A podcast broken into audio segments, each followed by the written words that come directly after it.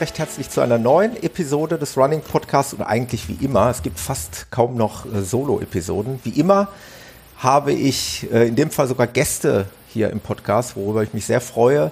Es musste ja so kommen, wir müssen und wir wollen den äh, Grüzi-Podcast-Lauf in der Schweiz nochmal Revue passieren lassen. Und äh, dafür habe ich mir eingeladen, natürlich, ähm, aber da kommen wir erst äh, an zweiter Stelle zu, den Gastgeber, den Hegu.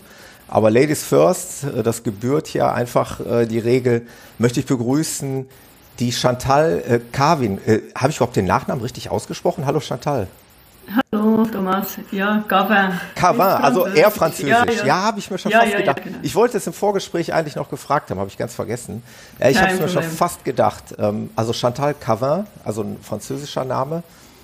Ähm, die Chantal war Teil des Grüzi-Podcast-Laufs. In, in dem Fall ähm, ist sie am Sonntagmorgen ähm, zum Frühstück dazugestoßen und ist dann mit uns den Grennchenberglauf gelaufen.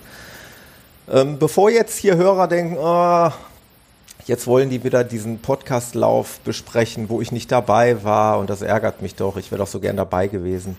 Ich kann euch sagen, äh, wir haben hier mit Sicherheit eine sehr interessante äh, Episode bevorstehen, denn das Besondere ähm, bei Chantal, ähm, die uns besucht hat und die an dem Lauf teilgenommen hat, ist, äh, dass Chantal blind ist.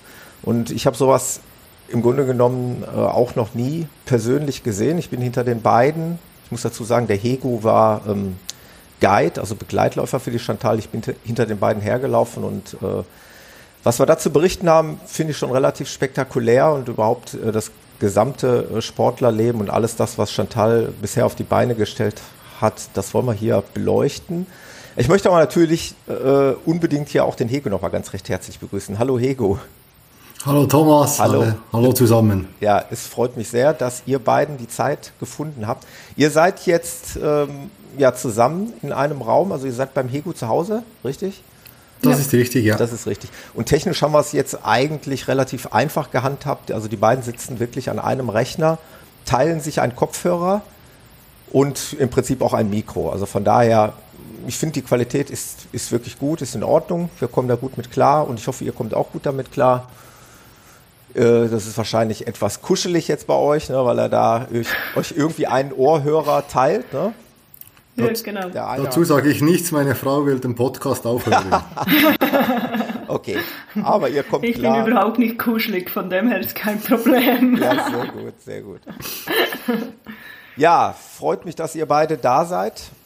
Ähm, Vielleicht, ähm, damit die Chantal auch nicht äh, ewig lange jetzt erstmal warten muss, äh, dass wir mal ganz kurz unseren äh, Podcastlauf Revue passieren lassen. Was mich vorab mal interessiert, Chantal, ähm, bist du von Geburt an blind oder magst du das mal kurz erklären? Ja, nein, Geschichte? ich war. Ja, genau. Ich bin sehend auf die Welt gekommen ja. und hatte mit 14 Jahren einen Unfall, bin auf den Kopf gefallen, habe eine Verletzung im Sehzentrum im Hirn. Ja. Genau. Okay. Und äh, du bist komplett blind, also du siehst nichts, richtig? Also es ist so, ich merke, ob hell oder dunkel ist, aber ich kann es nicht zuweisen. Und an den Paralympischen Spielen ist es als vollblind. Ja. Und wir starten auch mit Dunkelbrille. Ja. Und du hast, ähm, ja, du hast Sportler, äh, also aus der sportlerischen Sicht hast du schon echt viel, viel gemacht. Also du warst mal Leistungsschwimmerin, das weiß ich aus dem Vorgespräch mit dem Hegu. Und äh, du fährst Fahrrad, also du fährst Fahrrad, du schwimmst, du läufst. Da kommt natürlich gleich der Gedanke, Triathlon steht im Raum. Also du machst all das ohne zu sehen. Ja. Ähm, vielleicht magst du uns gleich im Einzelnen noch mal erzählen, wie man die einzelnen Sportarten eben als Nichtsehender ja, absolviert. Laufen habe ich ja jetzt gesehen. Äh, über das genau. Fahrradfahren wollen wir auch gleich noch sprechen und äh, über das Schwimmen sowieso. Ähm, mhm. Ja, ich bin sehr gespannt. Also, wie ich gerade gesagt habe, Hego ist einer deiner Guides. Wie viele Guides hast du in deinem Umfeld, die dich bei Läufen begleiten? Mm, bei den Läufen, also Trainings- und Laufguides zusammen sind es wahrscheinlich gegen 20 Guides. Aber Laufguides für Wettkämpfe habe ich ähm, drei. Drei, drei feste Guides. Weil die mhm. Leute müssen ein Stück schneller laufen als ich. Ja. Und ähm, von dem her ja, ist das nachher etwas limitierter. Und ähm, für das Trainieren gibt's lockere Einheiten, gibt's schnelle Einheiten und so weiter. Und dann brauche ich oder bin ich froh, wenn ich verschiedene Tempis habe von Leuten und dann kann ich die Trainings machen. Da habe ich zum Beispiel, wenn es das zweite Training ist pro Tag, habe ich vielleicht jemand, wo etwas langsamer unterwegs ist und ich meine Beine und ich bin dann froh, dass das nicht zweimal Intervall oder zweimal Tempolauf ist. Ich muss das eigentlich direkt vorwegziehen, weil ich das wirklich äh, mega spannend finde und vor allen Dingen spektakulär finde. Ich meine, ich habe es ja am eigenen Leib erfahren. Ich erzähle jetzt wirklich keinen Quatsch. Ich meine, wir sind am, am Samstag mit dem Hego diesen Grüzi-Podcast-Lauf gelaufen. Der hat mir schon irgendwie alles abverlangt. Und dann am Sonntag eben mit euch zusammen diesen Grennchenberglauf. Und ich habe euch sofort am ersten Berg verloren. Ihr seid da hoch äh, marschiert, dass ich euch nicht folgen konnte. Was im Umkehrschluss, was du gerade sagtest, natürlich bedeutet, du brauchst wirklich sehr, sehr gute Begleitläufer. Ich meine, dass der Hego ein sehr guter Läufer ist, das ist mir auch mittlerweile klar. Das wissen wir alle. Ja. Aber ähm, damit wir das mal ein bisschen einordnen können, einfach mal, fangen wir mal einfach an, deine aktuelle Bestzeit im Marathon-Straßenlauf, also jetzt mal unabhängig von, von irgendwelchen Bergläufen, die liegt mhm. wo? Äh, bei drei Stunden 14 und 11 Sekunden. Ah, das ist krass. Das ist wirklich krass. Das heißt, du brauchst wirklich einen Marathonläufer an deiner Seite als Guide, der, ja, du sagtest gerade, der ein bisschen schneller ist. Der muss dann also knapp über drei Stunden muss er eigentlich in der Lage sein, Marathon zu laufen. Ja, es ist so, beim Marathon darf ich je 21 Kilometer ein ah, Guide ja. haben. Okay. Und dann kann ich rechnen und das macht es etwas leichter ah, und okay. ist auch angenehmer für den Guide, weil äh, man ist mit einem Band zusammengebunden. Ja. Und die Anführung ist etwas anders links als rechts. Und das geht in den Rumpf und der Guide muss viel erzählen, er muss konzentriert sein. Aus diesem Grund ist der Wechsel eigentlich recht sinnvoll. Mhm. Und es ist so, dass der eine Guide, wo ich ähm, viele Wettkämpfe mache, dem habe ich auch schon locker neun Minuten abgenommen in der, in der Marathonzeit. Also die 21 Kilometer bin ich mit ihm gelaufen, ja. habe dann jemand Neues bekommen und im Ziel sind wir neun Minuten schnell gewesen. Also das ist wirklich harte Arbeit für den Guide. Ja. Und ja, von dem her ist es bei mir immer Teamwork und cool, dass ich wechseln kann, weil sonst wäre meine Bestzeit plötzlich etwas langsamer. Krass. Das wäre schade. Ja, es ist wirklich krass. Also ich möchte gleich im späteren Verlauf der Sendung nochmal äh, auf das Technische eingehen. Also du sagtest das gerade, ihr seid als Läufer mit einem Band miteinander verbunden, was ich ja auch äh, live erleben durfte am Sonntag. Da möchte ich gleich später in der Sendung noch ein bisschen tiefer drauf eingehen, was es bedeutet, was es für dich bedeutet, an Vertrauen, was es ähm, ja, an aufmerksam bedeutet für den Guide. Da können wir dann den Hegu zu befragen, wie sich das anfühlt, gerade auch in so einem holprigen Geläuf, wie wir ihn am Sonntag erlebt haben, was für mich immer noch unfassbar ist, was mir schon die allerhöchste Konzentration abverlangt hat, da nicht zu stolpern und über irgendwelche Felsbrocken zu, zu fallen. Ähm, da kommen wir aber unbedingt gleich noch drauf. Ähm, genauso wie gesagt, äh, was ich gerade schon erwähnt habe, äh, was das Technische beim Fahrradfahren angeht. Ähm, Jetzt möchte ich mal einfach, damit wir das ein bisschen abwechslungsreich gestalten, ein bisschen zurückspulen äh, auf den Samstag und äh, auch hier im Podcast die Gelegenheit nutzen, einfach dem Hego nochmal mein ganz großes Dankeschön aussprechen und meinen Riesenrespekt zollen für das, was der Hego da auf die Beine gestellt hat. Äh, damit meine ich eigentlich das Gesamtpaket Wochenende. Grüzi Podcast Laufwochenende, so nenne ich es mal. Es war echt unglaublich. Ähm, ich hätte nicht gedacht, dass du das so minutiös planst und ähm, da können wir gleich auch mal ein paar Details zu verraten. Äh, also an dieser Stelle erstmal herzlichen Dank nochmal, Hego. Ja, gerne geschehen. Der große Dank oder alles hat nur geklappt, weil ihr so gut mitgemacht habt. Wir dürfen eigentlich gar nicht so viel Werbung machen, oder? Äh, sonst werden die Leute neidisch und ähm, denken sich, Mensch, das hätte ich auch gerne erlebt. Äh, wann gibt es denn das nochmal? Wann gibt es nochmal eine Wiederholung und dann äh, kriegen wir es nachher nicht gestemmt? Ähm, aber nichtsdestotrotz, wir machen es einfach.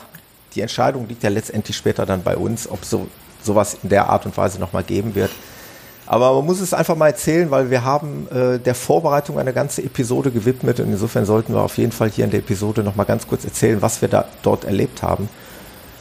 Dazu kann ich nur sagen, ähm, ich bin am Samstag zu euch gestoßen, etwa anderthalb Stunden vor unserem geplanten Aufbruch zum zum Podcastlauf, den der Hego ja komplett geplant hat. Ähm, einige sind schon am Freitag bei dir aufgeschlagen, weil es wahrscheinlich logistisch und zeitlich wie auch immer besser passte. Ähm, was ja bedeutet, dass du wirklich das ganze Wochenende ja, uns Läufern äh, geopfert hast. Ich möchte dazu sagen, genau. der, der, Hego hat ein offenes Haus geschaffen, in dem wir uns einfach willkommen gefühlt haben, wie, eine, wie in einer Familie aufgenommen gefühlt haben. Also er hat sämtliche Ressourcen, sage ich mal, freigegeben, die so ein Haus äh, überhaupt freigeben kann. Hast du noch auf dem Schirm, wie viele Menschen bei dir übernachtet haben? Inklusive ja. Campingbus, inklusive Zelt, inklusive allen Zimmern? Das äh, habe ich natürlich, ja. ja das, das, Wochenende hat wirklich schon am Freitag begonnen. Die ersten äh, haben sich angemeldet. Sie würden äh, am Freitag schon ankommen und das war gut. Es waren dann äh, vier äh, Erwachsene und ein Kind, die schon äh, am Freitag angereist sind. Diese Leute konnte ich dann am Samstag sehr gut einplanen, zum Aufstellen helfen und solche Sachen. Bevor ja. ihr gekommen seid, dann ja. waren wir schon bereit auch für das Abendessen. Äh, Im Ganzen waren wir äh, 27 Leute, also das heißt 24 äh, Gäste. Wir waren ja zu dritt, Doris, Chantal und ich. Mhm. Äh, und von diesen 24 äh, Personen haben fünf im Hotel geschlafen. Mhm und der Rest hat bei uns im Haus geschlafen. Also im Haus, wie du schon gesagt hast, äh, vier im Bus und zwei im Zelt und die anderen haben sich die Zimmer äh, geteilt und wir haben dann auch äh, sehr äh, diszipliniert, äh, wie sagt man, die Toiletten zugewiesen. Die eine Toilette für die Damen und die andere für die Herren. Das gab dann ein bisschen Höhenmeter auf der Treppe als Training. Und, äh, aber es hat sehr gut geklappt und äh, alle haben mitgemacht. Und was mich am meisten gefreut hat, der Termin, der Zeitplan konnten wir einhalten. Das war ja eine grobe Schätzung von mir. Nur weil wir auch immer bereit waren, wenn, ich gesagt, wenn wir gesagt haben, wir müssen um halb eins loslaufen oder los geht's, dann sind wir um halb eins in die Autos gestiegen. Also es hat sehr gut geklappt. Das war eine äh, Riesenfreude, wie da die Läufer mitgemacht haben. Ja. Also Läuferinnen auch natürlich, Entschuldigung. Also du hast es wirklich toll geplant. Äh, die, die Zimmereinteilungen, die hast du nicht im Zufall überlassen. Das war also im Vorfeld alles schon schwarz auf weiß geplant, sodass es da keine Diskussion gab. Und ja. Ja, es gut, es war mir wichtig, dass ich keine äh, äh die Zimmer nicht so zuteile, dass, dass Damen und Herren zusammenkommen, die ja, nicht richtig. zusammengehören. Dann, darum habe ich auch, auch geschaut, mal lustig dass ich, gewesen. Ja, das äh, können wir schon machen, aber äh, ich will dann nicht die Verantwortung übernehmen für das. Das könnt ihr dann untereinander äh, selber organisieren. Ihr kennt jetzt einander. Nein, das war mir einfach wichtig, dass ich da nicht irgendwie, und dann habe ich auch paarweise, wo ich über Strava gesehen habe, die kennen sich. Ja. Paare, habe ich Paare, zwei Paare in ein Zimmer gesteckt, wie man so das sagen darf und äh, so die Zuteilung gemacht. Da gab es keine Diskussion, wie du richtig gesagt hast. Mhm. Ich, äh, was mir auch noch wichtig war, dass die Leute, die im Zelt oder eben im, äh, im, im VW-Bus oder im Wohnzimmer schliefen, dass die eine Möglichkeit hatten, sich umzuziehen in einem Zimmer. Das heißt, sie müssen, mussten dann die Wäschküche teilen oder, äh, oder den Keller teilen, wo sie ihr Gepäck und diese Sachen ablegen konnten. Und das hat sehr gut gepasst. Das war wunderbar. Absolut. Und äh, zum allgemeinen Wohlbefinden muss man natürlich dazu sagen, auch äh, was immer ein ganz großer Faktor ist, das Wetter hat natürlich mitgespielt. Wir sind bei strahlendem Sonnenschein angereist und auch abgereist. Also wir hatten das ganze Wochenende einfach das perfekte Laufwetter. Das ist richtig. Äh, wir, wir, besser konnten wir es nicht treffen. Wir hatten auch nicht zu heiß. Äh, ja. Wir hatten wirklich 20 Grad, damit man auch den Lauf. Ich habe noch einmal die, die, die Daten vom Lauf zusammengetragen. Also wir haben äh, 1424 Höhenmeter gemacht am Samstag äh, auf 20 Kilometer. Und äh, das ist doch, äh, bei 30 Grad wären das äh, sehr harte Höhenmeter geworden. Die waren auch so hart. ah, okay, ah. gut. Ich habe, ich habe gehört, gewisse Leute haben noch ein Hügeli eingestreut. Ja. Das, äh, wir haben das Unwort das, des Jahres äh, 2018 als äh, Hügeli ähm, sozusagen festgelegt. Ähm, das ähm, weil muss wenn man der, vielleicht noch. Wenn der Hego ja? nämlich äh, einen Teil der Gruppe äh, auf einen kleinen Hügel schickt und einen anderen Teil der Gruppe, die, die daran nicht teilnehmen möchte, dann unten herum mitführt, ja, und, und ich dann Teil dieser Gruppe, die dieses Hügel läuft, bin und wir dann nach gefühlt einer halben Stunde an einem Gipfelkreuz oben ankommen, Dann habe ich mir schon die Frage gestellt, äh, definiere Hügli. Ja, du weißt, du weißt jetzt, warum ich unten durchgelaufen bin. Ja. Aber wie gesagt, ich war, das war der höchste Punkt, die Hasenmatt in, äh, auf, dieser, auf unserer Tour. Also der höchste Punkt im Jura, auf 1400 Meter über Meer. Und äh, ich war noch nie oben, ich kannte den Weg nicht, aber für mich war das wirklich, da könnt ihr noch kurz hoch und die Aussicht genießen und kommt dann auf der anderen Seite wieder runter. Und ich bin dann mit, äh, ich als schlechtester Läufer bin dann mit den anderen unten natürlich, durchgelaufen, die nicht hoch wollen. Aber das hat, äh, hat äh, tiptop geklappt und ich bin froh, haben wir äh, jetzt nicht den Podcastlauf als äh, Erinnerung, sondern das Hügeli. Das Hügeli, das ist Und wie ich gesehen habe, auf Strava wird das äh, weitergelebt und das ist doch schön. Wunderbar. Ähm, nur noch mal einmal ganz kurz zu den Höhenmetern. Ich glaube, mich erinnern zu können, dass wir an diesem Tag die ersten zwei Kilometer hatten wir gleich 350 Höhenmeter, die ja, also für unseren Großteil der Gruppe eigentlich nicht laufbar waren, also nur gehbar waren. Das war schon eine wirklich große Herausforderung für die meisten von uns. Ja, der, der Einstieg war, war sehr hart. Ähm, es ist, glaube ich, die ganze Gruppe ist marschiert dann die ersten zwei Kilometer oder ein Teil dieser Kilometer. Es gab leider keine andere Möglichkeit. Es war auch nicht äh, einfach äh, einzulaufen, sondern es ging gerade los mit diesen Höhenmetern. Ja. Aber so bekamen wir doch einen gewissen Grundstock schon am Anfang mit, ja. oder? Ja, Lieber am Anfang als am Ende. Ja, das stimmt. Also insgesamt ein anspruchsvoller Lauf, wie du schon gesagt hattest, äh, knapp 1000 oder um die 1400 Höhenmeter auf 20 Kilometer. Wir sind den Weißenstein, wenn ich das richtig jetzt erkläre, hochgelaufen ja. und sind dann quer rüber, wie kann man das nennen? Ähm, das ist äh, ein Wanderweg, der, der, nennt sich Planetenweg. Ja. Und äh, dieser Weg, äh, das sind die Planeten in, also in, wie sagt man dem? Die, die, die Abstände der Planeten sind wie im Weltall einfach runtergebrochen, maßstabgetreu dargestellt. Ja. Und das ist ein Wanderweg, den jede zweite, dritte Klasse bei uns hier macht, eine Tageswanderung. Ja. Also die Kinder, die dürfen das, die alle hier in der Umgebung mal in die Schule gehen, die dürfen das auf der Schulreise einmal absolvieren, dieser Weg. Und man kommt äh, durch Single Trails, es gibt breite Straßen, es gibt äh, Wiesen, die man auf diesen man läuft und hat super Aussicht. Und äh, am Ende kommt man ja noch an der Abbruchkante dem, der Wand Fluh entlang, wo wir wirklich einen Meter neben der Abbruchkante, so was sind das etwa 200 Meter Tiefe, äh, entlang laufen konnten. Wo im Übrigen unser Jan ähm, aus der bekannt hier aus der Podcast Crew ähm, mit dem Quadcopter ähm, gefilmt hat und Fotos gemacht hat, wo es äh, in Kürze auch ein, ja, einen kleinen Film geben wird, so einen kleinen Clip über unseren Lauf. Da freue ich mich auch sehr drauf. Ähm, dieses Spektakel mussten wir unbedingt festhalten. Und so wie ich den Jan kenne, gibt es da bald ein schönes Ergebnis und dann haben wir alle eine schöne Erinnerung an diesen Lauf. Genau, ja. Spektakulär dann, also irgendwann sind wir dann ähm, im Prinzip, ähm, ja, wo sind wir angekommen? Im Untergrenchenberg. Im Untergrenchenberg, ja. Wo wir dann genau. eben diese spektakuläre Trotti-Abfahrt genossen haben. Genau, ja. Das, ist, äh, das war 20 Minuten Trottifahrt den Berg runter. Äh, ich glaube, es hat fast allen sehr gut gefallen und den anderen konnten wir eine Lösung bieten, die da so wohl gefühlt haben auf dem Trotti. Ja, spektakulär. Äh, man hat mit den Dingern, ich, ich habe meine Garmin-Uhr angemacht, also knapp 50 km/h drauf bekommen an Geschwindigkeit. Ähm, das ist schon beachtlich. Ist mit einem Fahrradhelm und kurzer Hose gar nicht mal so ungefährlich, wie ich finde, aber.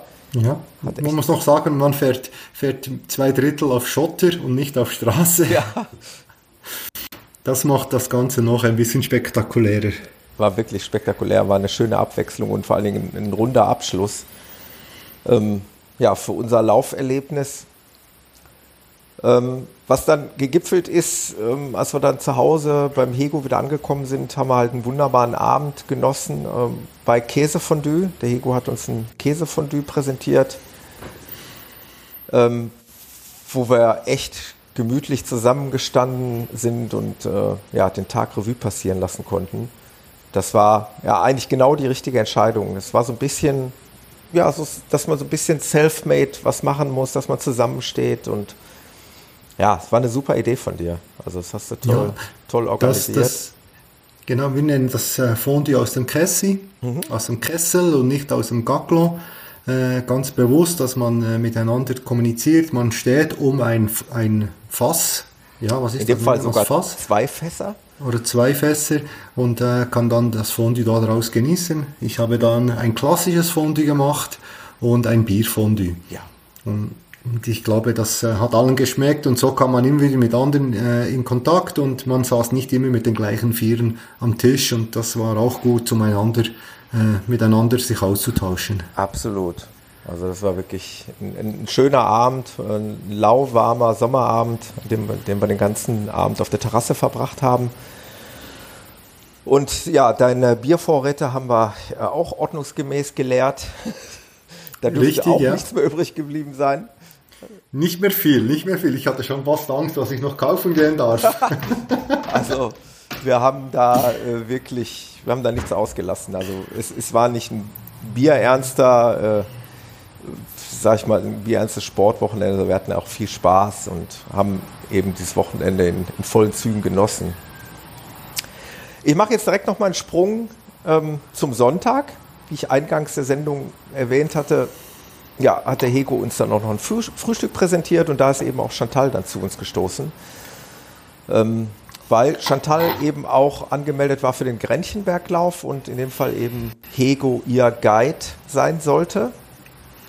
Und wir sind dann ja. alle zusammen mit der gesamten Truppe ähm, ja, eigentlich zum Start des Grennchenberglaufs äh, spaziert, also hingegangen. Denn der Grennchenberglauf, der hat die Besonderheit, dass es im Prinzip ein Lauf ist, der äh, ja, der einfach nur bergauf geht. Man startet also unten. Wie, wie nennen wir es? Wie magst du es mal beschreiben? Also der Start ist beim Halden-Schulhaus mhm. und der Lauf selber ist 12 Kilometer lang und hat 800 Höhenmeter. Genau. Also im Grunde genommen im Höhenprofil geht es halt einfach nur nach oben. Und am Ende wird man mit den Bussen äh, wieder runtergefahren ins Tal.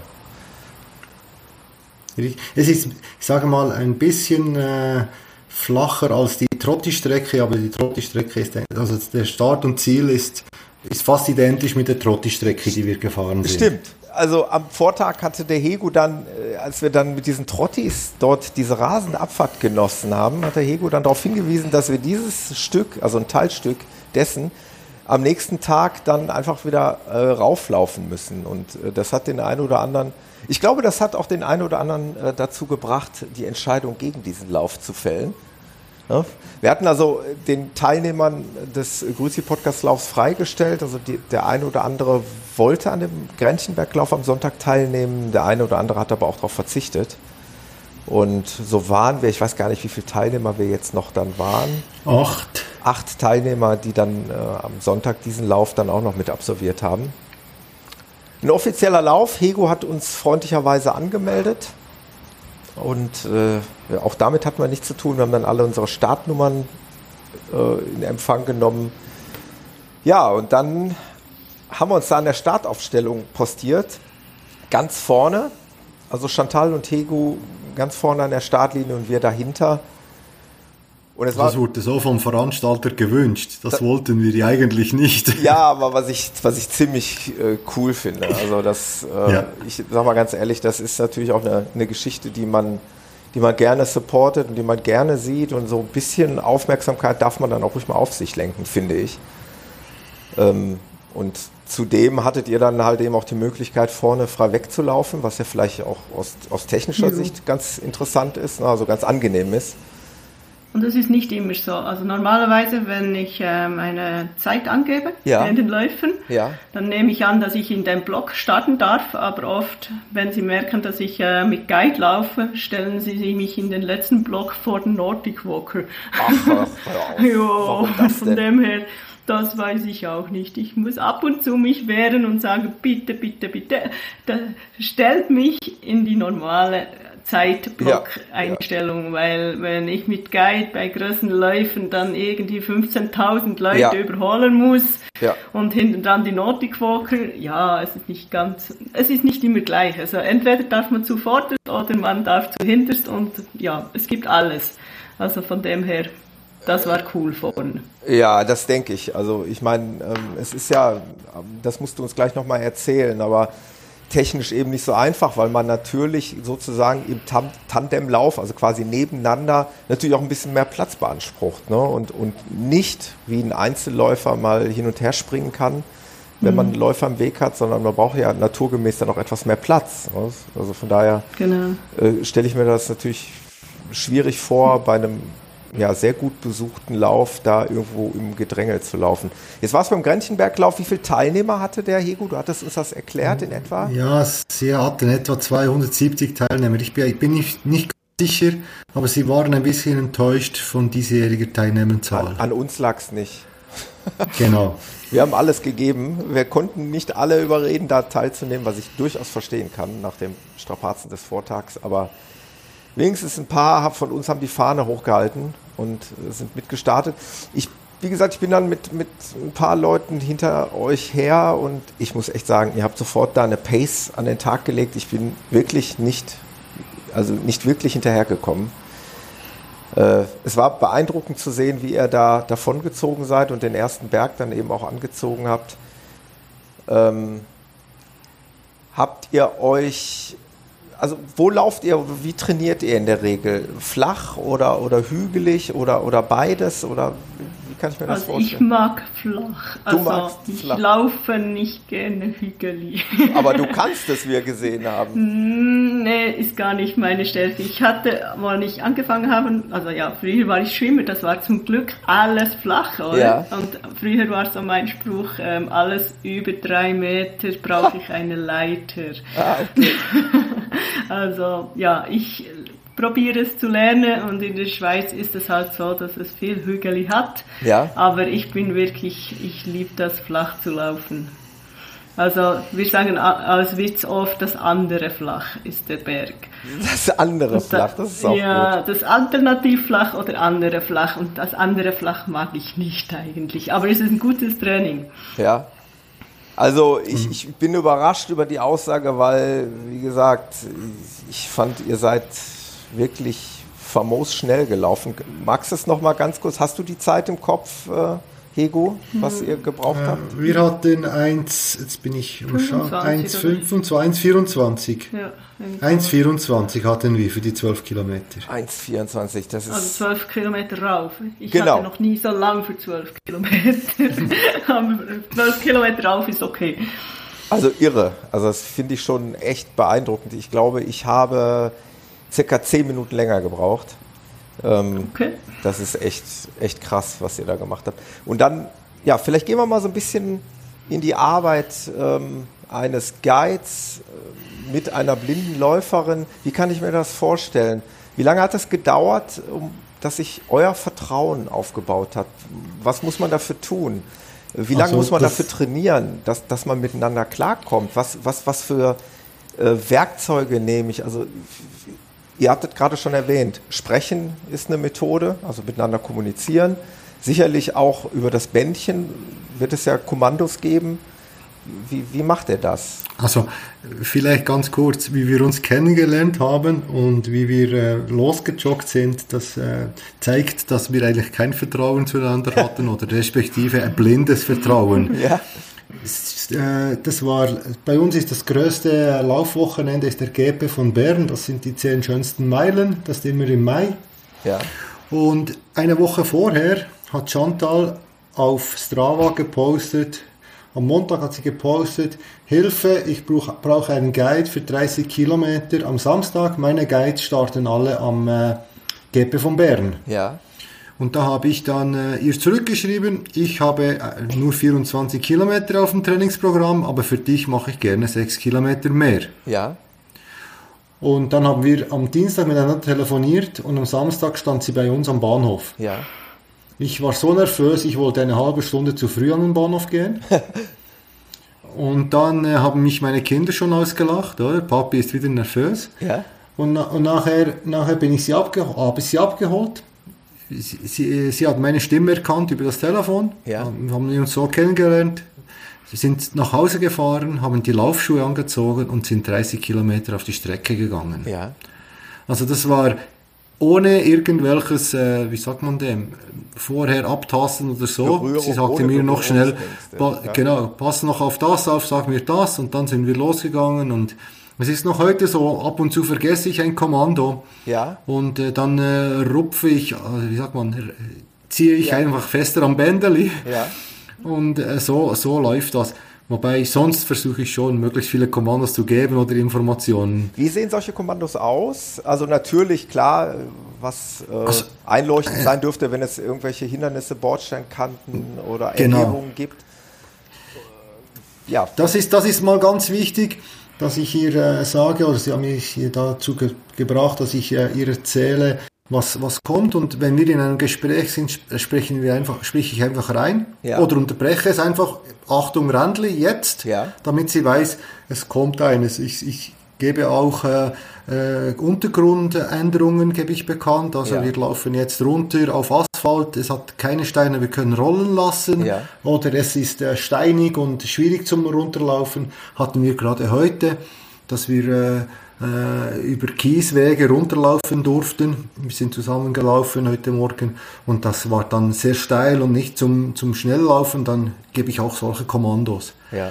Oder auch äh, jetzt gerade beim Grenkenberglauf habe ich Kommandos gegeben, wo der, der kiesige Weg am besten für sie zum Laufen ist ja. damit sie genau in dieser Spur läuft, wo, wo, wo ich sag mal in der Fahrrinne oder so und ich dann halt äh, in der Mitte oder so in der Grasnarbe oder irgend so, damit dass sie äh, möglichst einen flachen Auftritt hat.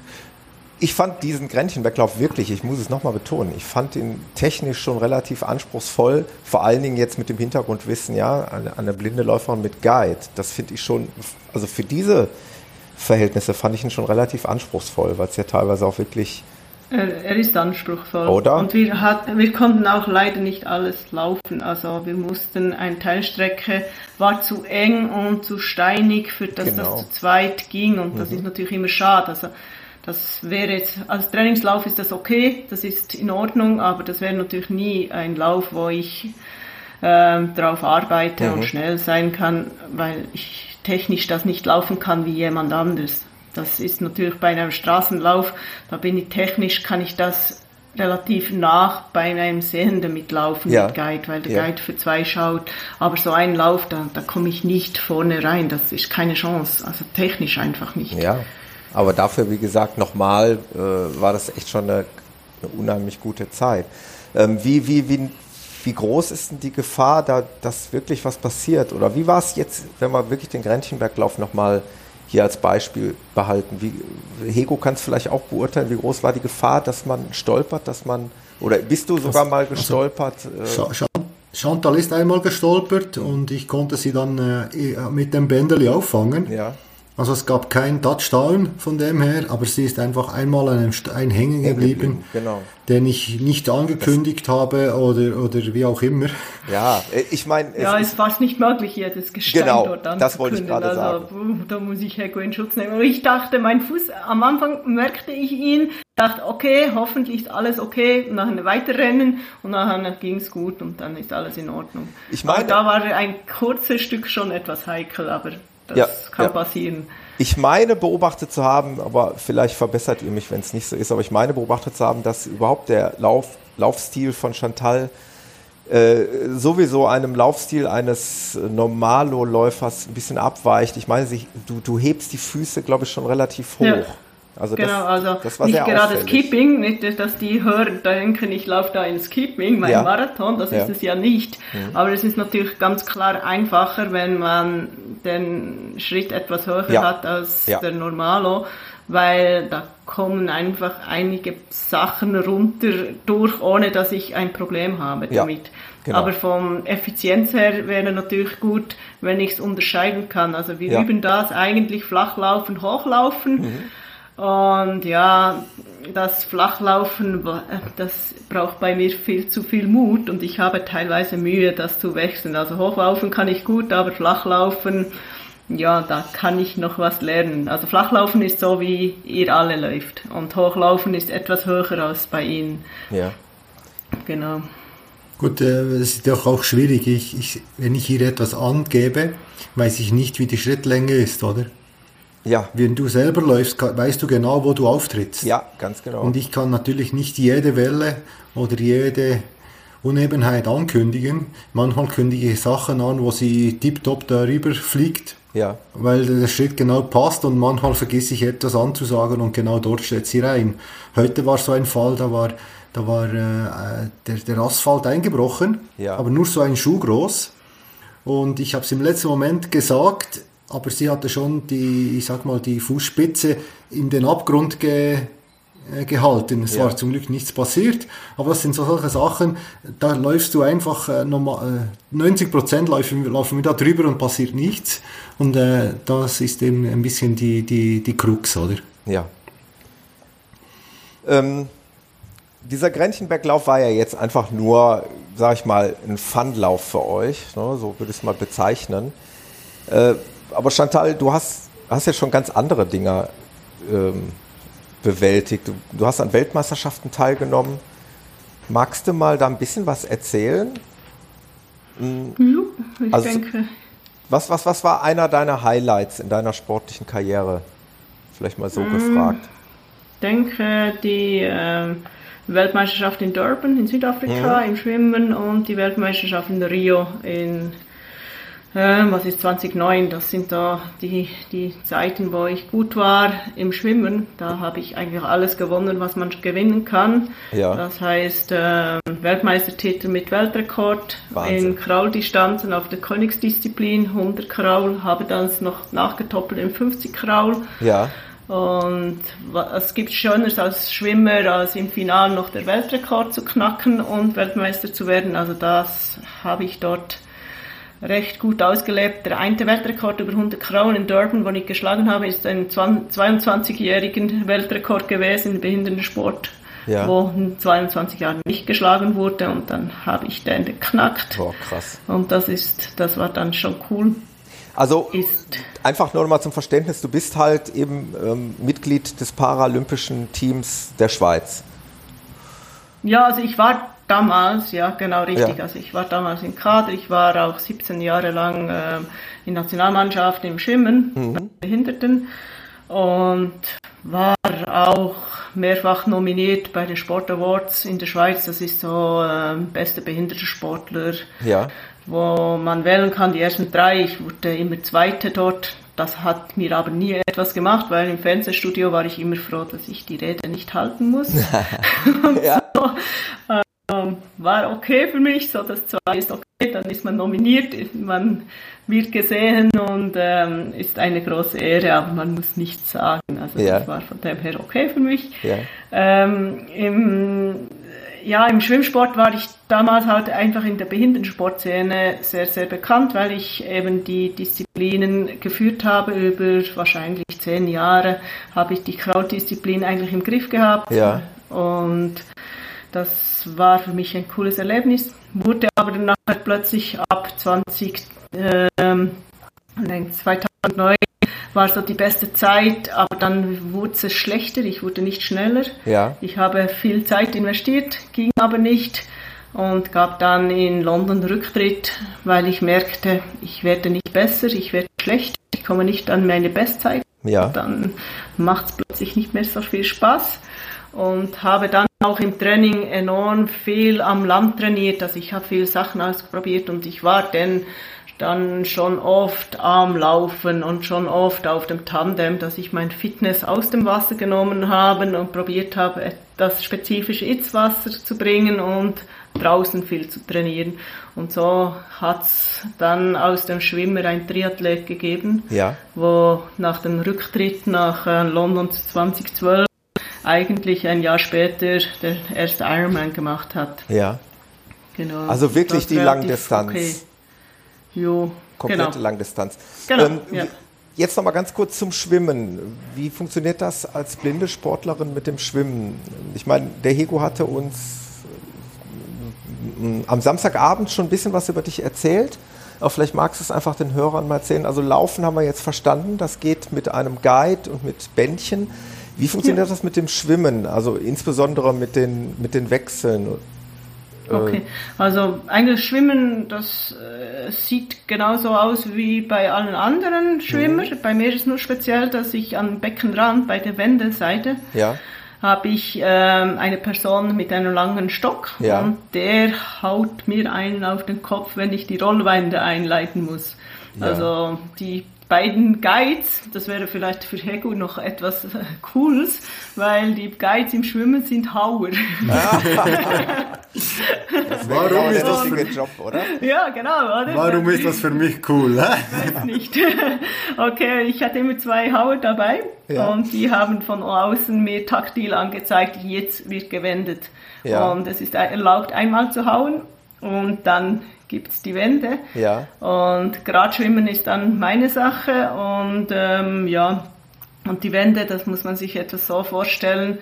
Der große Nachteil habe ich immer das Gefühl gehabt, der haut irgendeinmal. Ich darf nicht abbremsen für die Wand, weil sonst ist meine Zeit nicht gut. Ja, ja. Man muss eigentlich so viel Vertrauen haben, dass der schon im richtigen Dass Moment nicht zu zuhaut. spät haut. Wenn er zu spät Ja, haut. und nicht zu spät, dann habe Genau. ich die, wenn er zu spät haut, habe ich die Fersen oben an. auf dem Beton. Ah, das ist nicht ja. gut. Das Ah, ist okay. ehrlich nicht gut. Im Ist also Delfin habe ich das Gesicht in der Wand, da habe ich beides Ja. schon gehabt. Also es gibt's. Also im Delfin zu spät hauen ist wirklich Ei, das ei, ei. Gesicht in der Wand, das ist nicht schön. Ja. Dann schwimmt man vielleicht einen Monat gerade nicht. Ja. Äh, Mit den Fersen läuft man nicht so schön, aber das geht dann schon. Also das ist wirklich, der Guide muss dort wirklich entscheiden, wenn kommt die Wende, wenn er zu weit haut, dann ist die Zeit nicht gut, weil ich nur noch mit den Zehen die Wand berühre Ja. und dann kann man nicht richtig abstoßen. Also, Also auch ist wirklich, wirklich, eine Genau. anspruchsvolle Aufgabe auch für den Guide. Nicht sportlich, sondern eher technisch. Ja, Eher dann. technisch der, der anspruchsvoll, kann, ja. Das sind äh, oft ehemalige Trainingskameraden gewesen, die den Rücktritt gegeben haben, aber dann Ja, die ähm, brauchen auch ein Verständnis sind. für den Sport. Ne? Die müssen halt Genau, genau, genau. wissen, äh, wie viele Züge du noch brauchst bis zur Wende und müssen es genau. Genau. richtig abschätzen können. Okay, Ja, ja, krass. das ist so. Mm, Das heißt, jetzt muss ich nochmal ganz doof fragen, äh, wenn du eine Langdistanz schwimmst, äh, grundsätzlich im Becken, Freiwasser ist jetzt ja, ist Freiwasser möglich als blinde Sportlerin? Ja, beim Ironman habe ich gemacht, links und rechts einen Begleitschwimmen. Ah, da gibt's dann sind auch sie Guides. eigentlich die, Okay. ja genau, die links und rechts Begleitschwimmen und dann sind sie eigentlich die Bahnen, sagen wir Ja, so. ach so, die sind grenzen wenn ich, dich ein, Ja, die sozusagen. grenzen mich ein und wenn ich etwas falsch mache, dann schwimme ich einfach irgendwie in die eine Person Okay. und die müpft mich dann an den richtigen Ort, weil da kann man nicht kommunizieren. Mit Band geht auch Kraulschwimmen nicht gut. Ja. Also von dem her muss man es wirklich so machen. Mhm. Und das ist wirklich schwierig gewesen, weil zweieinhalbtausend Leute an einem Ironman Massenstart Ja, ja. und alle wollen am gleichen Ort hin. Wir Ja. sind nicht gekennzeichnet, also kein Mensch weiß, dass jetzt da jemand unterwegs ist, wo nicht sieht mit Guides. Und ich weiß noch, im letzten Jahr hatten wir die super Idee, als Poolschwimmer ist man etwas naiv. Und Ja. unsere Idee war, dass äh, ein der Guides mir eins auf den Kopf haut und dann weiß ich, dann ist die Boje und dann muss ich rechts, rechten Winkel schwimmen. Ja. Nur hat mir leider irgendein Schwimmer eins auf den Kopf gehauen Ei. und ich bin natürlich durch die ganze Masse plötzlich rechts geschwommen. Ja. Und das war wie Krieg oder wie im Waschmaschine wahrscheinlich. Die schwammen über mich und so weiter. Also jeder kleine Fehler ist natürlich ein Riesenfehler in der Kommunikation. Ja. Und ähm, mich hat's dann schon hart gebreicht, aber die beiden Begleitschwimmer mussten mich aus der Masse holen und die sahen, was sie da machen mussten. Und die waren eher ärmer dran als ich, weil die mussten mich da wirklich aus, aus den Schwimmer holen und ich war wirklich eben rechten Winkel Ja. in die Masse rein. Oh, war nicht gut. Oh, weia. Also Open Water Schwimmen ist sehr schwierig und ich war immer eigentlich aus die 3,8 Kilometer circa 12 Minuten längsamer als im Pool 3,8 Ja. Kilometer. Okay, Genau. ja. Ja, das verstehe ich, das leuchtet ein, Ja. obwohl ich jetzt nicht der Triathlet bin, aber Genau. Die Verständlich Direktlinie ist- gibt's bei mir dann nicht. gibt's nicht, ja. ja. Ja, genau. Ähm, und dann gibt's ja eben noch die dritte Disziplin, haben wir jetzt noch gar nicht drüber gesprochen. Du fährst natürlich auf Fahrrad und mit Sicherheit auch nicht schlecht, so wie ich das einschätze. Ähm, das funktioniert dann per Tandem. Genau, richtig, ja. Ja, also magst du das mal kurz erklären, wie das Ja. funktioniert? Also, der Pilot ist vorne, ich hinten. Das Ja. ist immer die lustigste Frage. Alle fragen äh, beim Tandem, wenn wir äh, sagen, wir sind mit dem Tandem unterwegs, also man sieht dann natürlich auch uns an mit dem Trikot, Ja. fragt immer jeder, bist du hinten oder vorne? Denke ich, ja, vorne ist nicht so gut, ist besser, wenn ich hinten sitze. und so, aber das ist wirklich die, die Standardfrage. Wir müssen immer schauen, dass wir nicht zu fest lachen, weil wir wollen die Person, wo Informationen wollen, sicher nicht auslachen, aber das ist natürlich eine lustige Frage. Ja, das ist wirklich ja, eine lustige klar, Frage. Ich bin ja. hinten. Okay. Ich bin hinten. Standardfrage, ich bin hinten. Ja. Alle. Genau. Und ja, dann fahren wir so, also Tandemfahren ist so, das flach ist natürlich mega lustig, aber sobald es hoch geht, sind wir sehr viel langsamer, weil das Tandem viel zu schwer ist, ist nicht ideal am Berg. Und wir, sind, wir vergleichen es immer mit Lastwagenfahren. Also bis wir beschleunigt sind, geht es etwas länger. Ja. Und um die Kurve geht es relativ länger. Also wenn wir einen Bass rauffahren, geht es länger. Und runterfahren mit der Bassstraße, wenn es viel Kurven hat, müssen wir immer bremsen, weil wir sonst die andere Straßenseite auch noch benutzen müssen, ja. weil wir lang sind.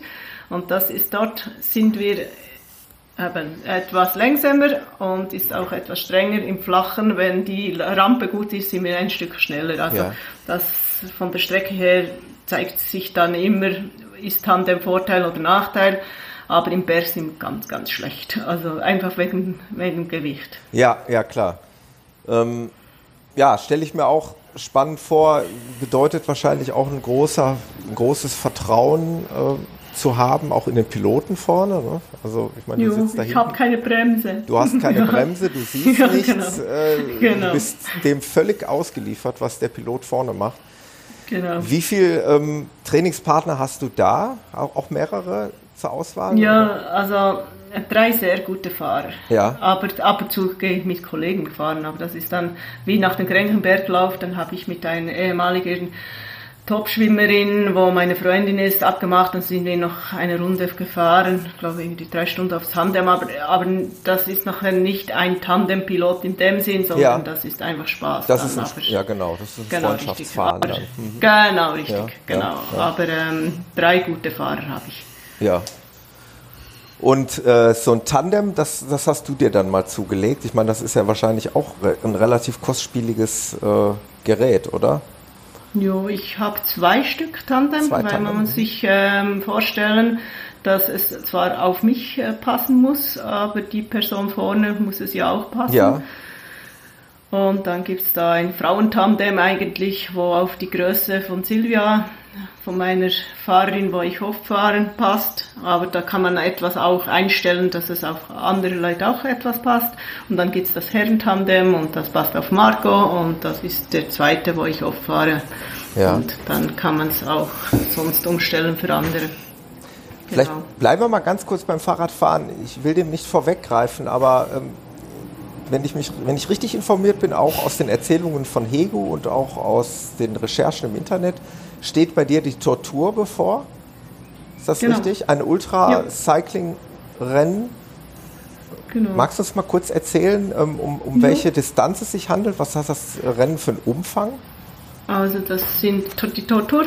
Ähm, das ist so mehr oder weniger das Wort wie Hügeli. Ja, ja. ja. Ähnlich nett. Ich verstehe, ja. genau. Wahrscheinlich ganz flach. Kilometer. Ja. ja, genau. 1000 Kilometer innerhalb von 48 Stunden muss man tief gefahren haben und 13.000 Höhenmeter sind das. 13.000 also, Höhenmeter. Ja, genau. Und das ist so, dass ich ähm, eingeteilt bin im Zweierteam Mixed ist aber so, ich bin die ganze 1000 Kilometer auf dem Sattel und meine Piloten wechseln sich ab. Ja. Das heißt, alle 50 Kilometer wechseln sie eigentlich und die können schlafen gehen, die können etwas essen Ach, und ich bin dort auf dem Tandem die ganze Strecke. Was unser Nachteil ist gegen unsere Konkurrenz in dieser Klasse ist, sobald dass ich schlafen möchte, steht natürlich unsere Zeit still. Ja. Und die anderen Gegend können sich alle 50 Kilometer abwechseln. Also ja. die Frage ist, am besten nie schlafen, aber ich glaube, das schaffe ich nicht, weil ich habe eine Testfahrt gemacht von Bern an den Gardasee. Ja. Das sind 520 Kilometer.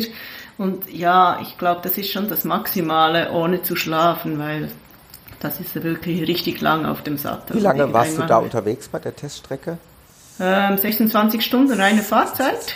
Ich bin aber natürlich noch, ähm, ich hatte noch gearbeitet am Tag und ja. dann sind wir eigentlich äh, am Morgen 2.30 Uhr los Morgen oder Nacht am Freitag und dann war ich im Ganzen, war ich glaube 36 Stunden wach, aber, aber ja, eben, also mehr schaffe ich glaube nicht, da muss ich da mal wirklich ein Stündchen schlafen. Ja. Und die Person, wo mich weckt, weiß ich nicht, ob ich dann wirklich Lust habe. du könntest, äh, du könntest schlechte Laune haben. nee, das glaube ich nicht, aber ich, man muss mich dann vielleicht überzeugen, dass ich wirklich weiterfahren will. Ja. genau, genau. Das wird tricky, aber das wird Spaß machen. Und die Idee war eigentlich, dass ich ähm, nicht nur Marathon laufe, sondern im Sommer in der Sommerpause etwas anderes mache, ja. weil ich liebe viele Umfang zu laufen und das ist nicht immer gut und so habe ich den Umfang im Laufen etwas zurückgeschraubt und fahre im Sommer mehr äh, Tandem und dann im Herbst gibt es wieder Marathon und Winter. Genau, und, und Triathlon ist auch immer noch ein Thema für dich oder? Nee, leider nicht, weil ich hatte Probleme mit dem Reglement mit Ironman, weil die haben, also ich hatte fünf Guides für die ja. ganze Strecke, zwei Guides für die Schwimmstrecke, für die 180 Kilometer, ein Guide auf dem Velo und je 21 Kilometer beim Marathon. Ja. Ein Guide und das waren fünf Guides für die, die ganze Sache, weiblich, männlich und die haben dann das Reglement gewechselt und das heißt ein Guide für die gesamte Strecke muss weiblich gleiche Nationalität. Gott. Ach, das hat der Hego äh, erzählt. Das habe ich keine Chance, also ich finde niemand dort. Also du also, brauchst wirklich einen Langstrecken-Triathleten, der dich über diese komplette Distanz komplett begleitet. Ja, und weiblich gleiche Nationalität und alle Disziplinen und so und am besten keinen Wettkampf gemacht haben Na, selber. Also von dem her, also ja, also du, das kann man machen, aber ich kann das nicht in meinem Niveau machen und dann habe ich eigentlich aus Frust ja. meinen ersten Marathon gelaufen und war dann in Zürich ähm, die 3.16, das war meine erste Marathonzeit gelaufen. Und ja. da dachte ich, okay, dort darf ich zwei Guides haben und gleich, egal welches Geschlecht, welche Nationalität, das ist denen voll, völlig egal und das macht es natürlich viel einfacher ja. für mich. Um das jetzt nochmal ganz klarzustellen, ich meine, ich, wie gesagt, ich bin kein Triathlet, aber so ein bisschen was habe ich ja auch mitbekommen. Du sprachst jetzt vom Ironman, jetzt müssen wir natürlich differenzieren Ironman ist ja mittlerweile eine eingetragene Marke. Ich habe gesehen, du hast auch an der Challenge Rot teilgenommen, die ja. aber, glaube ich, nicht dem Ironman untersteht. Ne? Also die haben ja nicht. Genau. Äh, ist es denn da genauso? Nee, nee, die sind cool. Also das ist wirklich cool. Ja, ja, genau. Ja. Das, das war richtig cool, weil ich hatte dort, also ich war auch in Vichy an Ironman und der Schiedsrichter ließ mich nicht starten, trotzdem, dass ich das okay hatte mhm. von Ironman weltweit. Ja. Und wir waren angereist und wir durften nicht starten. Oh, das war relativ ein Frisch, weil äh, der Schiedsrichter hat entschieden, er wusste nichts von unserem Start. Wir haben ja. uns wie immer vorangemeldet, weil wir wus wissen ja, dass wir etwas speziell sind. Mhm. Und er war nicht informiert und hat uns gesagt, wir dürfen hier nicht starten. War recht ein schlechtes Gefühl, ja. fühlt sich nicht gut an, weil wir wirklich vorbereitet waren ja, und sechs Leute dorthin. Ja. ja, genau.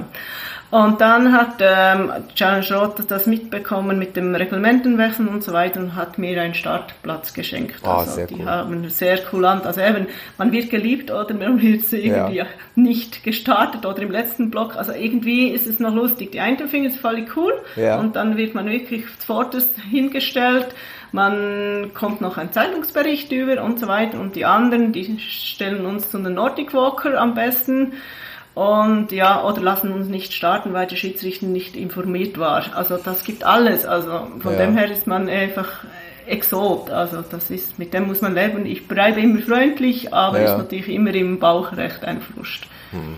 Ja gut, das glaube ich. Und äh, Challenge Rot ist dann nochmal ein Thema. Dieses Jahr jetzt höchstwahrscheinlich nicht, weil äh, weil es ja in erster Linie jetzt für dich um das Ultracycling-Rennen geht. Ja, also das, ich war zweimal Challenge Road. Ja. Das ist halt das Problem.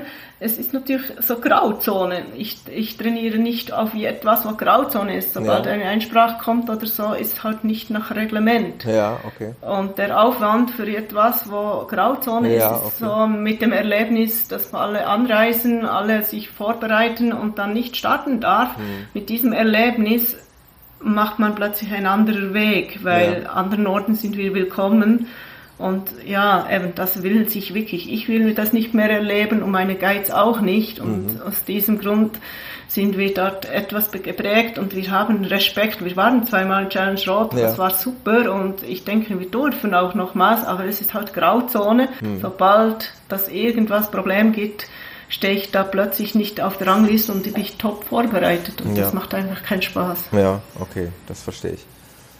Also, Nahziel wie gesagt, das Ultracycling-Rennen, was steht dann äh, im Raum bei dir? Wofür trainierst du dann? Hast du dich äh, äh, vor, auf irgendwas zu spezialisieren oder wie du gerade sagtest, dann mal den einen oder anderen Marathon? Genau, also was mir wichtig ist, also das ist hier, das ist ein Abenteuer, Tour ja. ist Abenteuer, das ist ein Spiel, das ist einfach cool, das will ich probieren. Ja. Ich bin dann auch das erste Tandem, was sowas probiert hat. Das finde ich einfach so auf Abenteuer cool, ist aber für mich, ich bin Läuferin, ich will die Marathonzeit noch verschnellen und ja. dann ist für mich Frankfurt Marathon und dann mit Heko zusammen ähm, Silvestermarathon, Neujahrsmarathon. Also Frankfurt Marathon wirst du auch starten? Ja, geplant. Also so wie die Marathonläufer immer so sind. Um, wenn ich keine Verletzung habe, ja. möchte ich dort gerne am Start stehen. Ja, ah, guck mal. Ja, ich habe den ja auch vielleicht noch auf dem Schirm. Vielleicht. Ah, cool. Ja, ich überlege. Also ich wollte noch einen Herbstmarathon, entweder Frankfurt oder Köln starten. Genau. Ja, mal schauen. Vielleicht äh, treffen wir uns dann in Frankfurt. Genau, cool. Ähm, äh, da hast du aber schon die Entscheidung für die Guides getroffen im Vorfeld, äh, weil jo. man darauf dann schon trainiert äh, genau, zusammen. Genau, genau. Ja? Genau. Genau. Also ich habe natürlich einfach äh, zwei Guides, von ich äh, von Anfang an immer gehabt habe eigentlich. Ja. Und jetzt habe ich so das Glück, dass ich Hegu als äh, in Frankfurt als auch als erstes genau habe. Ja. Und dann ist aber dafür Hegu dann beim Neujahrsmarathon ja. first. Und dann schaue ich, dass ah, ich super. die zweiten 21 Kilometer noch jemand anders habe, dass er dann sein Marathon noch laufen kann, die ja. zweite Hälfte. Ich jag ihn dann, weil Nils eben, ich habe ihn auch schon neun Minuten abgenommen. Ich, jag ja. Hegu dann. Ja, sehr Mal schauen. gut. ich mache ihn müde, stelle mich doof an, die ersten 21, und dann schaue ich, äh. dass ich ihn jage. Jetzt, das, das war, wäre mein Plan. Ja, jetzt, jetzt muss ich wirklich noch mal einmal ganz kurz fragen. Zum Glück habe ich das nicht gehört. Aber jetzt wirklich noch mal ganz ernsthaft, jetzt geht mir gerade was durch den Kopf. Also ich habe ja den Gränchenberglauf so wahrgenommen, dass der Hego auch ohne Startnummer gelaufen ist, also komplett aus der Wertung. Richtig, ja. Ähm, wenn ihr jetzt zum Beispiel von einem, nehmen wir mal den Neujahrslauf oder den Frankfurt-Marathon oder wie auch immer, läuft denn dann der äh, Guide mit einer Startnummer und also in dem Fall könnte Wenn, der Hego die ersten 21 Kilometer als Guide für dich fungieren und dann den Marathon selber beenden? Wenn er angemeldet ist, ja. Das habe ich aber so ich schaue das immer, ja genau. Aber ich schaue es natürlich immer mit dem Veranstalter an. Ich weiß, dass ich da Exot bin. Ja. Ich schreibe dann eine Mail. ah, das muss alles Ihnen, individuell ich, mit dem Veranstalter geklärt werden. Ich finde das einfach anständig. Ja, also ja. bei den Schweizer Läufen muss ich nicht. Dann kann ich einfach, Guide muss keine, keine Startnummer haben und ich laufe, weil die Guides sind ja dann teilweise langsamer unterwegs oder meistens, weil ich ja bessere Guides haben. Ja. Die wollen das ja auch gar nicht gewertet haben, ihre ja. Zeit, weil sie sind dann Helfer. Ja. Okay. Genau. Ja, und der Neujahrsmarathon, eben, der startet wirklich um 0 Uhr 00 am Neujahr. Ah. In der Nacht. Mitten im Feuerwerk. Ein, mitten im Feuerwerk, genau, in Zürich. Ah. Äh, der ist absichtlich auf diese Zeit gelegt, damit, äh, wenn jemand mal auf die Weltrangliste gehen will, kann er dort starten, dann ist er sicher auf der Weltrangliste, Marathon-Weltrangliste. Äh, ja. Aber es geht einfach darum, dass wir den zusammen laufen. Er ist auch nicht wirklich schnell, er ist da an einem Fluss, äh, eine, eine 10 Kilometer Runde, ja. Fluss hoch, Fluss runter, zum Teil auch über, über Wurzelwege. Also von dem her, aber für mich ist es äh, auch ein Marathon, den wieder mal zu, einfach den auch zu machen. Ja. Und ich habe jetzt mich entschieden, dass ich nicht die ganzen 42 Kilometer äh, Chantal guiden will und jetzt ja. wird sie schauen, dass sie einen zweiten Guide bekommt. Wenn sie keinen bekommt, laufe ich natürlich mit ihr fertig. Ja. Und sonst äh, versuche ich äh, nachher ihr so wie Sie jetzt angekündigt haben, noch äh, ein, zwei Minuten abzunehmen. Aber wenn Sie, wenn Sie, also. wenn Sie mich überholt, ich kann natürlich, ich war mal früher Fußballer, ich weiß, wie man so ein Tackling von hinten macht, eine Grätsche oder so, das kenne ich noch. Also Sie, Ihre Ansage kann ich natürlich auch. Ja? Das heißt, ihr bettelt euch regelrecht noch da auf der Strecke. Das nee. sieht so aus, ja. Nein, so. Also wenn wir beide mit einem blauen Auge starten, haben wir schon vorher Krach. Sehr gut. Nee, das war, das war ein Witz. Ja. Wir werden schauen, wie es dann läuft. Man weiß ja nie, was im Marathon alles geht und äh, genau. ist ja immer so. Aber Hego ist der stärkere Läufer. Ich denke, das ist kein Problem. War ein blöder Witz. Ja, sehr gut. Hego ist auch einen extrem spannenden Lauf äh, gelaufen, noch äh, eine Woche vor unserem Luzi Podcast Lauf. Du warst hm, drei Wochen. Drei Wochen. Drei Wochen. Ja, ich habe ich hab das zeitliche etwas verschoben. Äh, Spitzbergen warst Richtig, du. ja. Und ja. wie, wie war es? Ich meine, wir, wir haben ja das Glück gehabt, äh, in der Schweiz bei unserem Treffen durften wir mal einen Blick in dein Fotobuch werfen. Äh, es, es muss unglaublich gewesen sein, oder? Also mal abgesehen davon, weil man ja ungerne mit Eigenlob äh, um die Wette, äh, sag ich mal, schießt. Äh, du bist Dritter geworden. Wie war das? Dritter deiner Altersklasse oder Dritter Gesamt? Richtig. Dritter in der Altersklasse. Dritter ja. in der Altersklasse. Also richtig, ja. hast da mal richtig einen rausgehauen. Erzähl mal ganz kurz ein bisschen was über den Lauf. Also zuerst muss ich vielleicht mal etwas über Spitzbergen äh, sagen. Das ist eine sehr unwirkliche Gegend. Ja. Also das, das Höchste, das da wächst, ist irgendwie ein Grasbüschel. Ja. Und es war auch sehr, sehr kalt, also bei zwei Grad gut erwartet. zwei Grad Temperatur. Mhm. Der Lauf selber ist äh, eine Strecke von 21 Kilometer, die man zweimal läuft. Und äh, ich hatte ein bisschen Respekt, weil genau der Hauptmarathonstart äh, nach 1,30 war. Ja. Also das heißt, äh, ich wollte nicht in die Halbmarathonläufer reinlaufen von hinten. Lieber, dass sie mich überholen, als, als dass ich sie überholen muss. Ja. Und äh, ich hatte dann Glück, ich habe den Halbmarathon bei 1,29,20 äh, erreicht und dann haben mich die, die Halbmarathon ist einfach die Spitze, hat mich noch überholt, aber ich musste nicht die ganze Gruppe überholen. Ja. Am, Marathon selber waren 140 äh, Starter, ungefähr plus minus 140 Starter.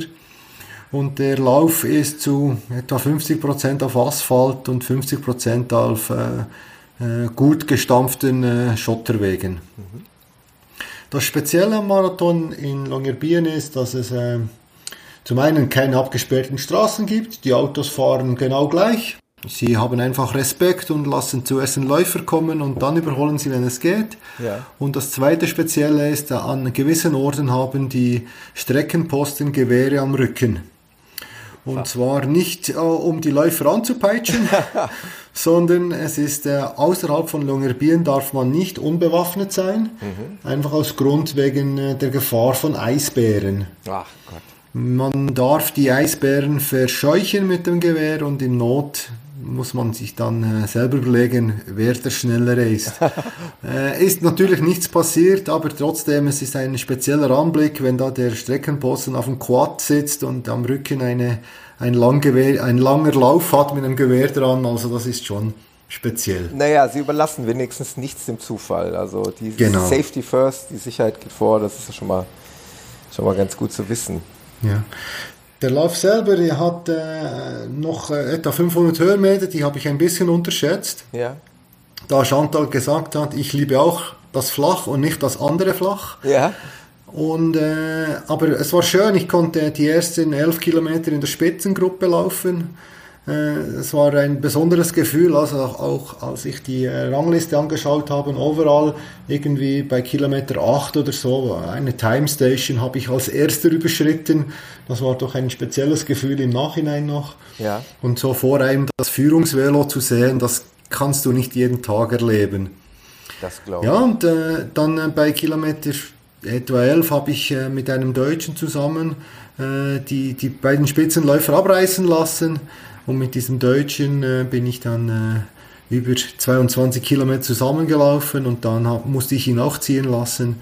Und so kam es dann, dass ich in der Alterskategorie Dritter wurde und overall Fünfter mit einer Zeit von äh, 1,10, äh, 3,10, Entschuldigung. Das ist ja auch schon krass, ja. Ja, 3,10 hatte ich äh, am Schluss. Äh, war nicht ganz glücklich mit der Zeit, aber schlussendlich war mir äh, als ich das Feld vorher angeschaut habe, das Podium schon auch wichtig. Und jetzt habe ich das erreicht, dass ich mal auf dem Podium stehen kann. Und es war ein schöner Abend dann mit einer großen Siegerehrung. Ja, das sind schöne Erinnerungen. Naja, und wenn ich mir diese Zeit anhöre, dann, dann schließt sich da für mich der Kreis. Da passt ihr beiden natürlich sportlich wirklich sehr, sehr gut zusammen. Also das ist also etwa die gleiche Kategorie äh, Marathonzeit. Ja, nee, schon. aber er hatte 500 Höhenmeter, ja, ja. er hatte nur 99, also ja. ist ein kleiner Unterschied. Er ja, hat ein Hügeli dazwischen. Ein Hügeli, ja, er ist ein Hügeli-Spezialist. Genau. ja, sehr gut scheint ein Riesenerlebnis gewesen zu sein. Ich, ich durfte ja die Bilder sehen, die waren natürlich auch spektakulär. Also das Naturerlebnis muss, muss ja auch im Vordergrund gestanden haben. Ja, und ich, ich, ich durfte ja auch äh, meine Kinder und meine Frau mitnehmen. Ja. Und das ist dann immer speziell bei solchen Läufen, vor allem eben das ganze Rum und Rum, äh, diese Sachen zu erleben. Mir ist auch ein Kindheitstraum in Erfüllung gegangen, ja. mit einem Schiff an einen Gletscher am Nord ich sage jetzt mal am Polarmeer ja. äh, hinzufahren. Das war mal ein Traum mit acht Jahren. Dann habe ich so aus den Augen verloren. Als ich da war, kam mir dieser Traum wieder in den Sinn. Und ja. das sind natürlich äh, auch Emotionen, die, die jetzt vielleicht im sportlichen Bereich im, im Hintergrund sitzen, aber die sind auch sehr wichtig. Ja. Faszinierend. Ähm, bist ja eh ein großer Freund von besonderen Läufen. Das hatten wir ja hier in der äh, Podcast-Episode, in der du exklusiv zu Gast warst, schon das Thema, dass du ungerne äh, gleiche Marathons absolvierst, sondern immer wieder die neue Herausforderung suchst und auch in, in, in anderen Ländern gerne mal Marathonläufe besuchst. Richtig, ja. Ähm, dürfen wir gespannt sein, was da, was da demnächst kommt. Hast du schon was geplant oder ist aktuell ja, also ich habe nicht äh, Großes geplant, eben den Neujahrsmarathon in der Schweiz und ja. dann äh, ist das Ziel, nächstes Jahr in London zu starten. Ah, mhm. Mir fehlen noch zwei von den Marathon World Majors. Der eine ist eben London und das wäre so das Ziel, dass ich nächsten Frühling den London mache. Welcher fehlt dir noch als zweiter? Äh, Chicago. Chicago. Oh, wow. Ja. Das heißt, du hast schon Berlin. Welcher gehört noch dazu? Äh, Berlin, dann Tokio, Tokio genau. New York und, und Boston. Ah, und die hast du ja schon. Genau. Klasse. Also mit Jan habe ich berichtet, äh, Tokio habe ich ja kurz nach der Podcast-Aufnahme äh, dann absolviert, dazu mal.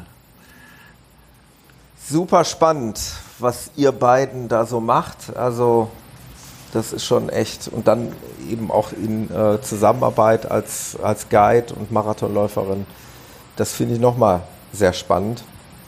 Ähm, ich wünschte, ich könnte das häufiger aus der Nähe erleben. Aber vielleicht ergibt sich das ja irgendwie nochmal. Ich brauche noch 21 Kilometer ein Guide. ich glaube nicht, das ist sehr nah. ich, ich, ich, glaube gar nicht, dass ich äh, dem sportlich gerecht werde, was du da suchst.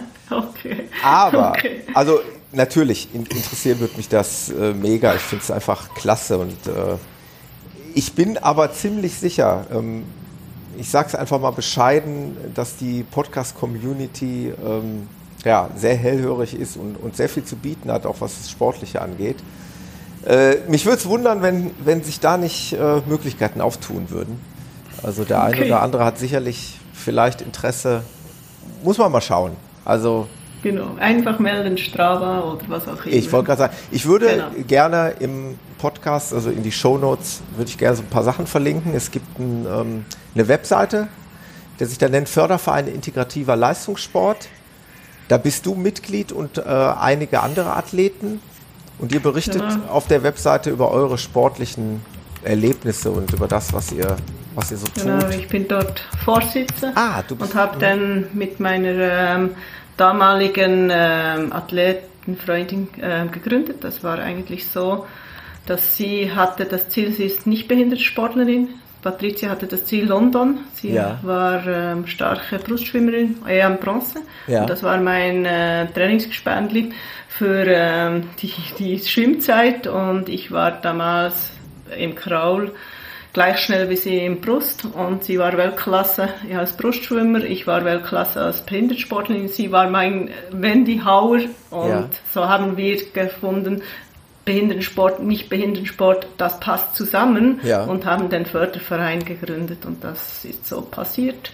Und jetzt ähm, mir liegt die kleinen Schwimmer sehr am Herzen und da probieren wir die zu unterstützen und etwas schauen, dass die ja. da auch ihres, ihre Leistung äh, machen können und vieles erleben dürfen mhm. und das geht dort so aus der Förderverein. Okay.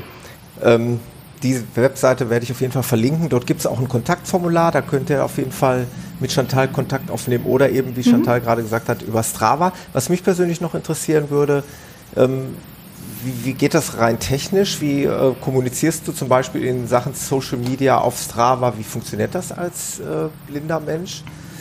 Weil mir ist halt ja, aufgefallen, du, du, bist halt sehr kommunikativ und auch du, du, schreibst auch sofort zurück, wenn man, wenn man dir irgendwas schreibt. Wie funktioniert das rein technisch?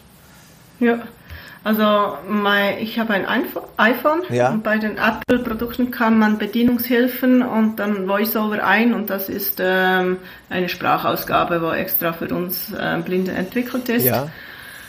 Und das ist die Variante mit, mit dem Smartphone. Da schreibe ich oft nicht ganz riesige Texte, weil das Schreiben mit dem Smartphone, ich suche zuerst den Buchstaben, klicke dann doppelt, das sagen, okay, den nehme ich. Ja. Ich brauche drei Klicks pro, pro Buchstaben, das ist nicht ganz so schnell. Ja. Ähm, wenn ich zu Hause bin, habe ich eine Breitzeile, dann lese ich dann mit den Fingern und habe eine normale Tastatur und ja. dann geht das schon etwas schneller und gibt es etwas mehr Text, ja. weil es dann einfacher ist. Ja. Aber es ist eigentlich alles relativ technisch heutzutage. Mhm äh, machbar. So kann ich auch arbeiten. Ich habe 50 Prozent einer Arbeitsstelle und finanziere ja. mich dort auch selber. Also von dem her, die Technik ist zum Glück weiter und wir können, wenn wir die Chance bekommen, auch das Geld selber verdienen. Das, oh, das ist etwas ganz Cooles. Das ist wirklich wichtig, ja. Das haben wir uns nämlich auch noch gefragt auf der Rückfahrt. Also wir waren auf der Rückfahrt vom Podcastlauf, äh, wo ich mit zwei Freunden äh, zurückgefahren bin, haben wir eben auch, auch noch über dich gesprochen und uns solche Fragen gestellt. Mhm. Ähm, von daher war es uns ein großes Anliegen, also diese eine oder andere Frage dann eben hier nochmal zu beantworten. Ja, habt ihr noch was, ihr beiden in Grenchen? Nein, ich denke, wir haben alles gesagt. Ja. Wir haben alles gesagt. Für mich war es ein, ein großes Vergnügen, euch nochmal sprechen zu dürfen und vor allen Dingen, dass wir es auch zeitnah so gut hinbekommen haben, es jetzt genau eine Woche äh, erst vergangen ist und, und, so konnte man die, die Erinnerung noch mal ein bisschen wachhalten. Ähm, bin gespannt, bei welcher Gelegenheit ja, wir uns wiedersehen können. Sowohl die Chantal vielleicht bei dem einen oder anderen Marathon. Ich liebe mhm. jetzt mit Frankfurt, nachdem du äh, in okay. Aussicht gestellt hast, in Frankfurt äh, zu starten. Ich meine, es ist dann immer eine Sache, ob man sich da irgendwie treffen kann. Es ist, mhm. ja, ist ja eine Großveranstaltung. Aber für ein kurzes Grüzi sollte eigentlich immer Zeit schon, sein, oder? Ja, sicher. Also von meiner Seite her sicher. Ich finde dich einfach nicht so gut. Ja, ah gut. Das, genau, das, das schaffen wir. Das schaffen wir, genau. Das, das schaffen wir. Genau. Und äh, den Hego, ja, ich will hoffen, dass es auch nicht allzu lange dauert, äh, dass wir uns bald mal wiedersehen. Die Entfernung ist, ist ja jetzt das größte Hindernis, aber auch das hast du schon mal bewiesen, äh, dass es eigentlich kein größeres Problem ist. Du bist für läppische, wie viele Kilometer waren es damals? Zwölf Kilometer? Zwölf. Nach äh, Herten ins Ruhrgebiet gereist. Und äh, ja, wir sind dir jetzt deinem Aufruf gefolgt und sind für 20 und 12 Kilometer in die Schweiz gekommen. Äh, ich denke, das sollte auch in Zukunft möglich sein, dass wir uns irgendwo irgendwie zu irgendeinem Anlass wieder treffen. Ich denke schon, dass das äh, ein Ziel äh, sein muss. Ich äh, habe noch nicht gesagt, dass ich liebäugle mit einem 24-Stunden-Lauf äh, bei euch oben da im Ruhrgebiet. Ah, ja. Und äh, ich, also ich würde nicht die 24 Stunden durchlaufen. Es wäre für mich einfach so ein Samstag- und Sonntagtraining. Ja wo ich machen würde. Und da gibt es auch äh, noch so Vorträge und so. Wenn ich mich da entschließe, hochzukommen, werde ich das sicher kommunizieren. Ja, gerne. Äh, dass, dass die Leute, die mich sehen woll wollen, die dann um das einrichten können, auch dorthin kommen. Dann wäre es für euch, für euch einen kurzen Weg und für mich wäre es schön, euch auch wieder zu sehen. Ja, auf, würde uns sehr freuen. Äh, lass mich das wissen. Ich werde das auch gerne hier kommunizieren oder wir werden es über die entsprechenden Kanäle bekannt geben. Würde mich sehr freuen, wenn wir uns da in dem Rahmen oder wenn du den einen oder anderen dort treffen könntest. Würde ich sicher so machen, ja. Ich möchte zum Abschluss nochmal ein ganz herzliches Dankeschön auch an, an deine liebe Frau Doris und an deine Kinder äh, richten, dass ihr uns so lieb aufgenommen habt in der Schweiz. Äh, danke nochmal für deine Organisation. Und danke Chantal, dass du Zeit gefunden hast, hier dabei zu sein und schön, dass wir dich kennenlernen durften. Es war eine super spannende Geschichte. Ich hoffe, ich habe nichts vergessen. Nee, und ähm, ich habe zu danken, war sehr nett. Also ich war wirklich, ich hatte eine gute Laune, war richtig happy, euch kennenzulernen. Von daher danke von meiner Seite her. Auch, auch von unserer Seite, ihr wart eine super Truppe. Und wer weiß, was noch geschieht. Wer weiß, was noch geschieht, das äh, werden wir dann nochmal im Einzelnen Backstage besprechen. Also, meine Lieben, schöne Grüße nach Grenchen in die Schweiz. Habt noch einen schönen Sonntag. Und wir Merci hören und sehen uns irgendwo und treffen uns irgendwo auf auf diesen Laufstrecken dieser Welt, oder? Genau. genau. Auf den Hüglis dieser Welt. Das ist das richtige Schlusswort. Macht's gut, ihr Lieben. Bis dann. Ciao, Thomas. Tschüss. Ciao.